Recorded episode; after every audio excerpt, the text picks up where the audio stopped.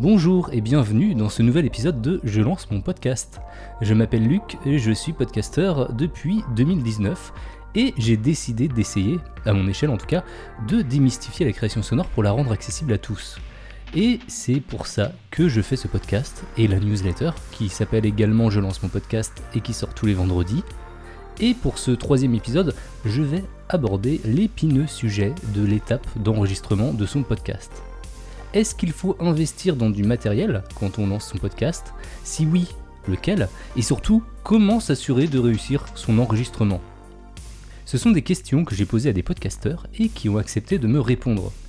Mais avant ça, j'aimerais d'abord dire que le kit du matériel parfait pour tous les podcasteurs n'existe pas. Aucun matériel ne peut convenir à tout le monde. Tout simplement parce que les besoins seront différents en fonction du format du podcast.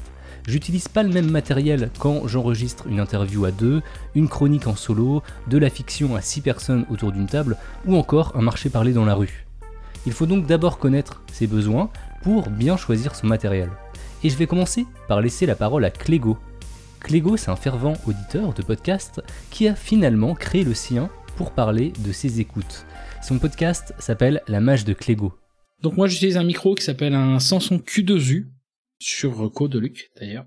Il m'avait prêté le sien et j'avais bien aimé, donc j'ai acheté le même. Il a l'avantage de se brancher directement en USB sur mon ordinateur et il est peut aussi évoluer pour être branché à XLR. Donc euh, si plus tard j'ai un, un, système de son plus évolué, je pourrais toujours le garder. Il coûte aussi moins de 100 euros, ce qui reste tout à fait abordable pour commencer, avec un pied, avec une bonnette. Donc j'en suis très content. Effectivement, il faut savoir qu'il existe des micros qui peuvent se brancher en USB et d'autres qui se branchent en XLR. Les premiers sont intéressants car on peut les connecter à nos PC sans avoir besoin de matériel supplémentaire, tandis que les micros en XLR auront besoin d'une interface audio, comme une carte son externe ou alors une table de mixage.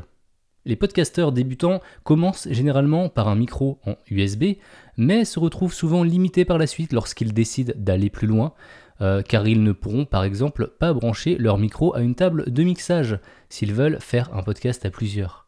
Le Samsung Q2U, qu'utilise Clégo, propose le meilleur des deux mondes, car il est en USB et en XLR également. Il est livré avec une bonnette et son trépied, et ça en fait un kit particulièrement intéressant pour commencer. Même s'il existe objectivement du meilleur matériel, je l'utilise toujours parce que je peux facilement le brancher à mon iPad ou à mon téléphone pour m'enregistrer quand je ne suis pas à la maison. Je n'hésite donc pas à le recommander euh, quand on commence en solo. On peut également faire le choix d'utiliser un micro XLR branché à une carte son externe qui sera ensuite connecté à son tour sur notre PC en USB. Et c'est ce que fait Winnie Taniguchi du label Galaxy Pop j'avais de toute façon euh, fait l'acquisition d'une euh, ce qu'on appelle une euh, carte son externe Focusrite qui se nomme Scarlett 2, je ne sais pas pourquoi, dans mon ordinateur. Et donc sur lequel je branche un câble XLR, donc toujours des câbles pour les micros, micro de chant ou micro pour parler, et puis j'ai mon ProDeep T30 je crois, euh, qui est sur un petit pied avec un filtre anti-pop. Voilà. Donc j'utilise une carte son externe sur laquelle on peut brancher deux micros. Et cette carte son externe se branche bien sûr en USB. Donc quand on l'ouvre son euh, son logiciel d'enregistrement, de montage, euh, moi j'utilise Audacity, on a Reaper, enfin c'est assez facilement reconnu ce, tout ce matériel. Et les pistes sont séparées, donc si vous mettez deux câbles XLR, deux micros, euh, vous aurez deux pistes. Alors en mono, hein, surtout c'est en mono, de toute façon c'est de la parole, donc euh, même le chant est en mono d'ailleurs. Quand j'utilise mon ordinateur pour m'enregistrer, comme maintenant par exemple, eh bien j'utilise également le combo micro plus carte son. Pour ma part, c'est un Shure SM7B pour le micro et une Motu M2 pour la carte son. On va enchaîner sur le matériel qu'utilise Dan du podcast Creepy Story. Dan a créé ce podcast pour narrer les fictions horrifiques qu'il écrit lui-même. Et je peux vous dire que ça vaut le détour d'ailleurs. Et comme vous allez pouvoir l'entendre, Dan a pas mal de matos euh, parce qu'il s'est équipé pour pouvoir enregistrer à plusieurs. Pour enregistrer mon podcast, j'utilise un micro SM7B de la marque Shure, un micro PodMic de la marque Rode et un micro Procaster de la marque Rode également. Ensuite, pour enregistrer le, podcast, j'ai une table de mixage Rodecaster Pro avec quatre pistes et des petits trackpads pour, euh, pour mettre ou de la musique ou des bruitages pendant l'enregistrement. Donc là, on entre dans du matériel intéressant pour faire du podcast à plusieurs. Notamment avec la Rodecaster, qui est une table de mixage de référence depuis quelques années pour ce type de podcast. Ce qui est intéressant, c'est que pour l'enregistrement, Dan n'a pas besoin de PC puisque la table enregistre directement sur la carte SD et il peut programmer des pads sur sa table pour lancer son générique et ses jingles directement dessus. Concernant ces micros, il a donc dû faire le choix de micros XLR, notamment le Rode PodMic, que je recommande tout particulièrement, car d'une, il est plutôt joli, on va pas se mentir, et ensuite, il produit un très bon son dans sa gamme de prix d'environ 100 euros. Il a également fait le choix du légendaire Shure SM7B que j'utilise en ce moment pour m'enregistrer, mais qui sera quand même plus cher, aux alentours de 350 euros. Son dernier micro, le Rode Procaster, se trouve entre le PodMic et le SM7B, aussi bien au niveau du prix euh, que du son. Je l'utilise pour mes interviews en plus de mon SM7B et j'en suis très satisfait. Il ne faut pas hésiter à lui mettre une petite bonnette par contre.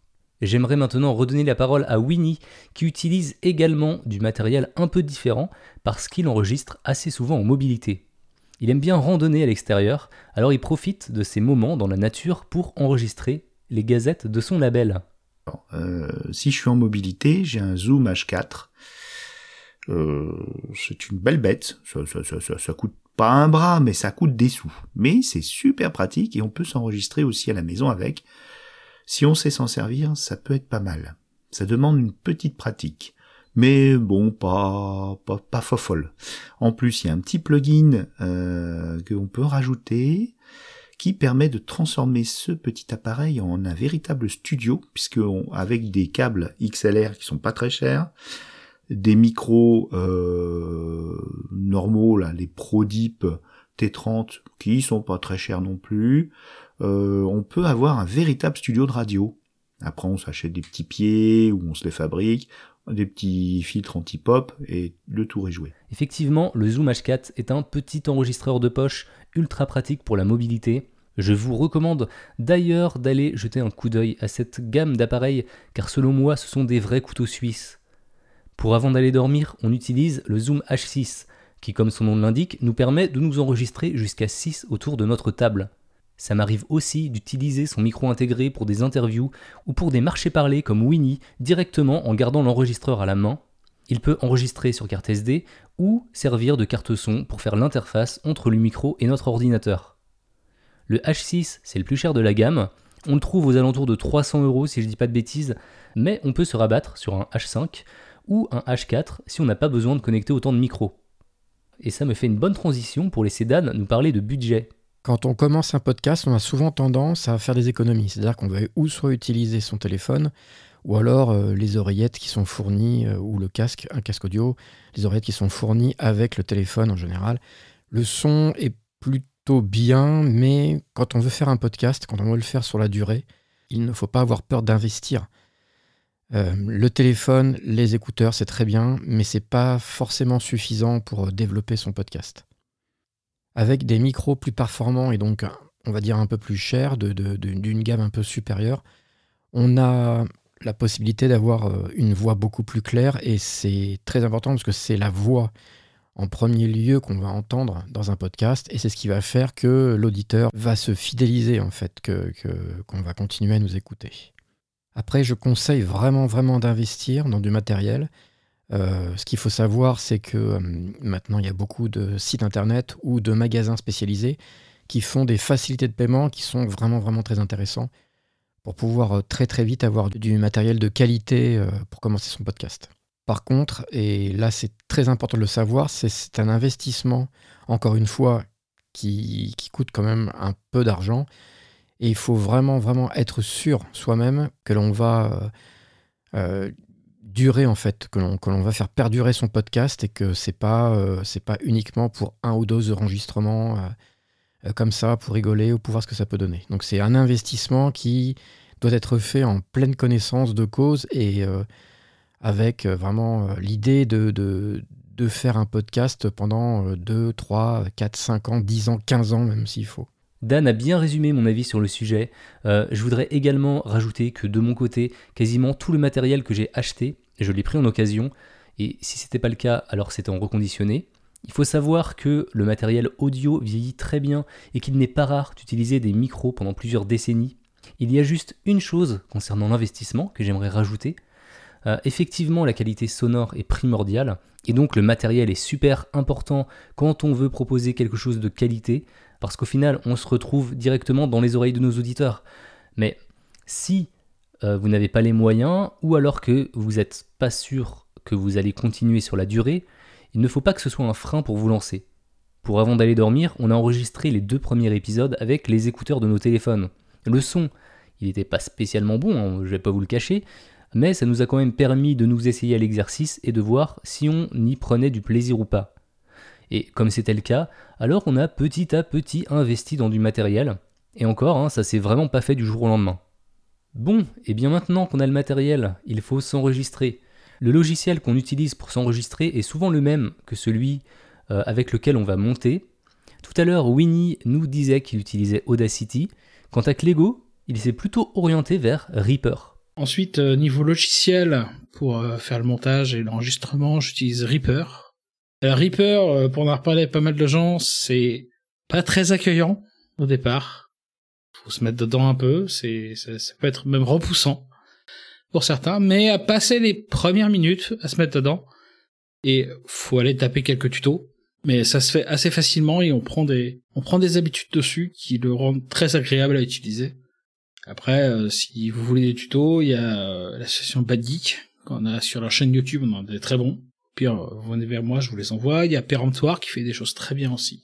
Je précise que Reaper est un logiciel payant, la licence à vie coûte 60 dollars, Cependant, le logiciel fonctionne quand même sans licence, mais j'encourage vivement à l'acheter, au moins pour encourager les développeurs. Euh, quant à Dan, lui, il utilise GarageBand sur Mac.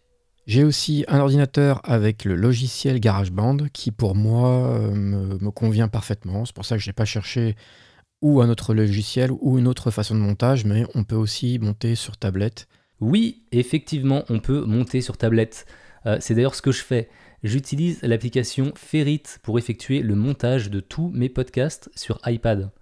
D'une, parce que j'adore euh, la mobilité que ça apporte, et de deux, et de loin d'ailleurs la raison la plus importante pour moi, c'est parce que c'est compatible avec le stylet. Et du coup, l'exercice de montage devient vraiment un plaisir euh, quand on le fait avec le stylet, je peux vous l'assurer.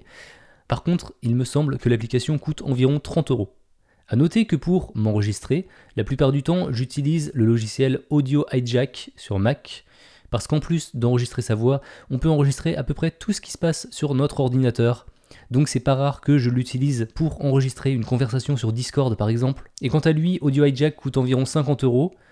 Euh, par contre, je voudrais revenir un tout petit peu sur Audacity, qui est peut-être bien le logiciel qui est quand même le plus utilisé d'une manière générale. Son avantage, c'est qu'il est multiplateforme et vraiment gratuit, il n'y a aucune licence à payer. Par contre, le gros point noir que je lui reproche, c'est son interface austère. Je me rappelle que je l'utilisais déjà il y a 15 ans pour m'enregistrer la guitare, je le trouvais déjà pas super beau, mais 15 ans plus tard, c'est toujours le même logiciel. Aucune refonte graphique n'a été faite, ne serait-ce que pour le rendre un petit peu plus attrayant. Eh bien non, c'est exactement toujours le même. Mais ça reste quand même une valeur sûre si on souhaite utiliser un logiciel 100% gratuit et qu'on n'a pas de Mac.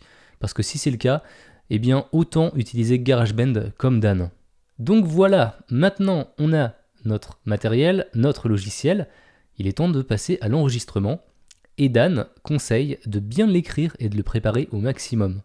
Alors en ce qui concerne euh, mes techniques d'enregistrement, pour moi, donc c'est vraiment ma façon à moi euh, d'enregistrer mon podcast, euh, bah, moi, je le fais et je conseille toujours de bien le préparer. C'est-à-dire qu'il faut essayer d'en écrire le maximum, que ce soit pour l'intro, pour le contenu et pour l'outro aussi. Donc voilà, essayer d'écrire un maximum de choses pour qu'une fois devant le micro, on ne soit pas là à hésiter ou, ou à pas trop savoir où est-ce qu'on a envie d'aller. Donc il faut préparer un maximum son podcast, connaître parfaitement son contenu, se dire voilà, j'ai plutôt aller dans cette direction, plutôt dans cette direction-là.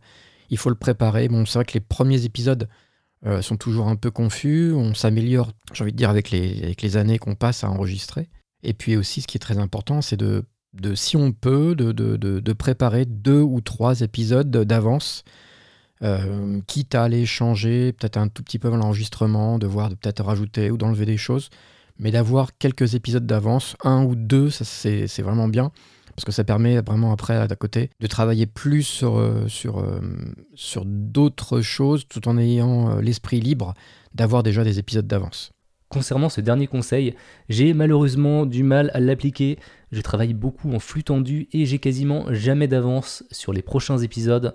D'un côté, je me trouve super efficace avec la contrainte, mais la contrepartie, c'est qu'effectivement, j'ai pas l'esprit libre dont, parle Dan. Euh, c'est quelque chose sur lequel je dois vraiment travailler, ça j'en suis conscient.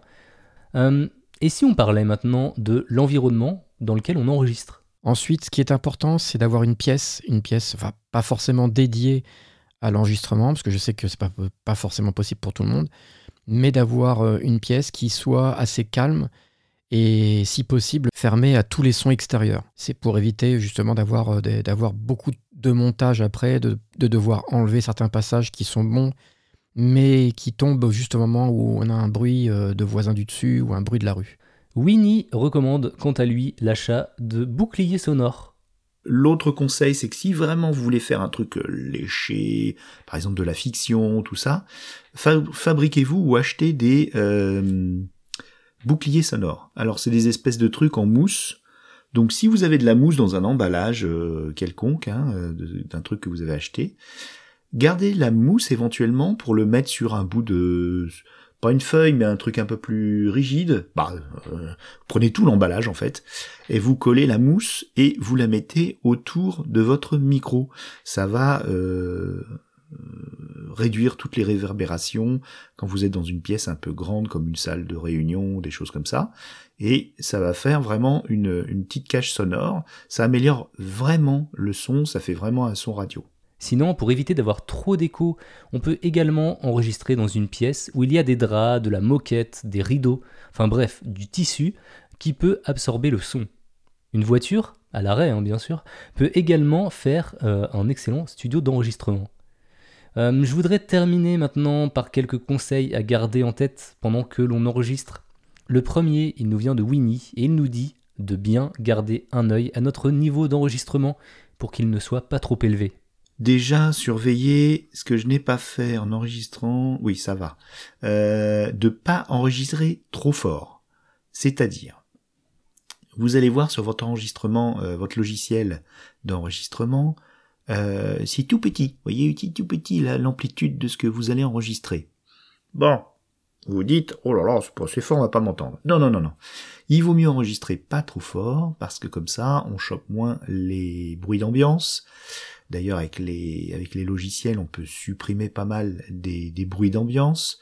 Euh, on peut, euh, voilà, on, a une meilleure visibilité. Il suffit de lancer ce qu'on appelle un compresseur, en effet, dans votre logiciel de montage pour augmenter un peu le gain et, puis même si vous voulez vous augmentez également euh, la barre euh, de, sensibilité sur votre logiciel. Non, tout c'est mieux, ça va moins prendre des bruits parasites euh, qui sont un peu plus lointains comme voilà des, bruits d'avion, des bruits de rue, ça va prendre que la voix puisque il ne prendra que la voix. Voilà, tout bêtement. Et ce qui est bien avec le podcast, c'est que c'est pas du live. On peut donc se planter, mais c'est pas grave. On prend notre temps. Comme l'indique Dan, eh ben, il faut être posé. Et puis le plus important, bien sûr, c'est de, soi-même être euh, posé, de connaître bien son déroulé de, l'épisode, euh, de boire suffisamment pour éviter d'avoir la bouche sèche, qui c'est quelque chose qui n'est pas très agréable quand on écoute l'épisode. Et puis pendant l'enregistrement du podcast, il faut surtout pas avoir peur de se tromper, de recommencer euh, si on si on n'arrive pas à prononcer une phrase, voilà, c'est recommencer la phrase pour que pour qu'elle soit bien, pour qu'elle soit euh, correcte, pour euh, pas être frustré ensuite après pendant le montage. En fait, le but, c'est d'avoir un maximum de, de, matières premières, j'ai envie de dire, euh, pour pouvoir faire un, un, montage qui corresponde vraiment à ce qu'on avait envie au début. Le but, en, fait, c'est vraiment d'être satisfait dans ce qu'on vient d'enregistrer. Et puis pour finir, eh ben, je, je, dirais que il faut aussi se faire plaisir dans ce qu'on enregistre pas forcément se dire est-ce que ça va plaire, est-ce que ça va pas plaire. Il faut se lancer et puis après euh, voir les retours aussi qu'on peut avoir parce que c'est important. Il n'y a pas que le fait d'enregistrer un podcast, il y a le fait de préparer le prochain.